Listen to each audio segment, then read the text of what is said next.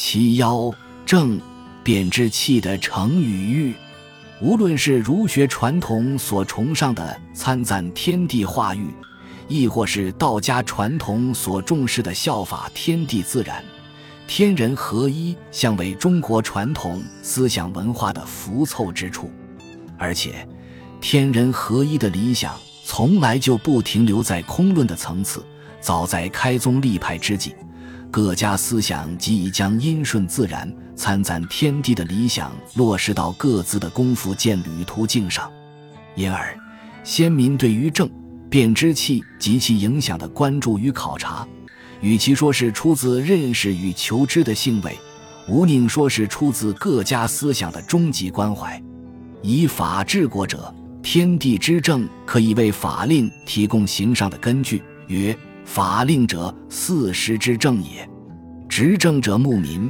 天地之政可以为施行政令所因循，例如前文所及，管子应之以政的具体措施，即可由五行篇所述略见端倪。杜人子水行欲，天子出令，命左右使人当作入内狱，欲其气足则发，当作废而止；其气不足，则发现毒盗贼，束脚逐剑，伐谭者，令民出猎禽兽。不是聚少而杀之，所以贵天地之所必藏也。然则鱼卵者不断，茅台者不毒，腹不消气，草木根本美，七十二日而毕。主张天子所颁布的政令措施，一律即如何与造化之气象因相成。例如冬气寒，使万物静穆，民受皆服而不敢作乱。倘有有敢作乱而不受避藏者，则罚而杀之，为顺应冬令。御气之道，即配合天地避藏之气，颁令天下严防盗贼，复令百姓制作弓箭，狩猎取禽。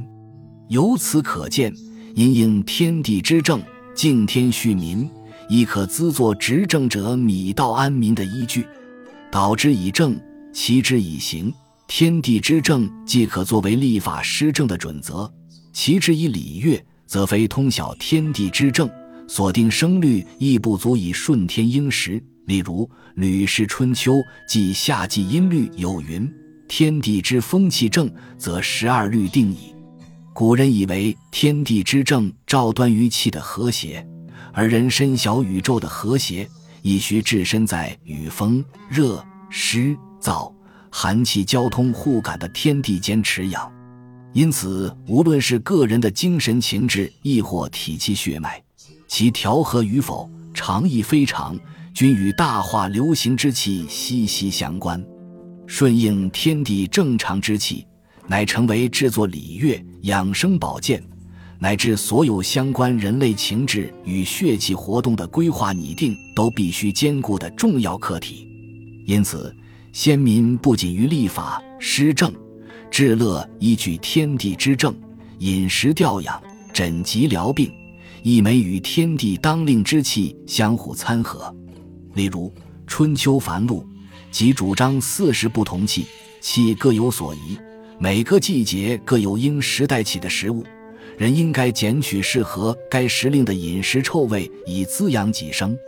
传统医家的理想，乃是使百姓寻治于未乱、未病之先，借着对天地正常之气的掌握，将身体安顿在大化流行之中。如《素问·四气调神大论》，即明白指出人之起居作息、行为心智必须顺应天地四时的迁化，相应四时正常之气而有所调整。就从属的关系而论，身体既是自然的一部分。体内的志气便应随四时地善而有所变化。就对应的关系而言，身体若能配合四时的特性而动，便能与大化流行相融相协，顺时迁化而不为所致。此外，医家临床疗病更是天地之正为取决针法、汤药的重要参考。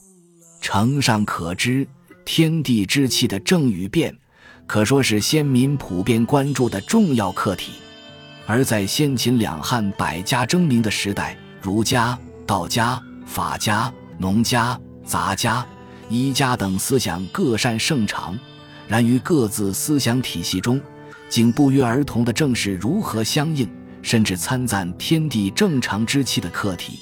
只是随着不同的关怀向度与价值选择，使得所顺应天地之政的实际内容，诸如施政、立法、治乐、务农、饲养、针刺疗病等，有了显著的差异。此外，值得注意的是，各家载诸文献之应时措施，几近是为天地之政而设。《内经》虽偶及气变之常，试图掌握非常中的常轨。乖乱中之规律性，仍未针对变气的提出专制之道，此亦透露天地之正义成，而六气之变难遇的讯息。掌握了天地之正与六气之变于庄子所处语境所具之真切意涵与重要意义后，是将追索的是庄子所要成遇的是什么？天气正常与六气乖乱。是否于造化流行之气外，尚别有预旨？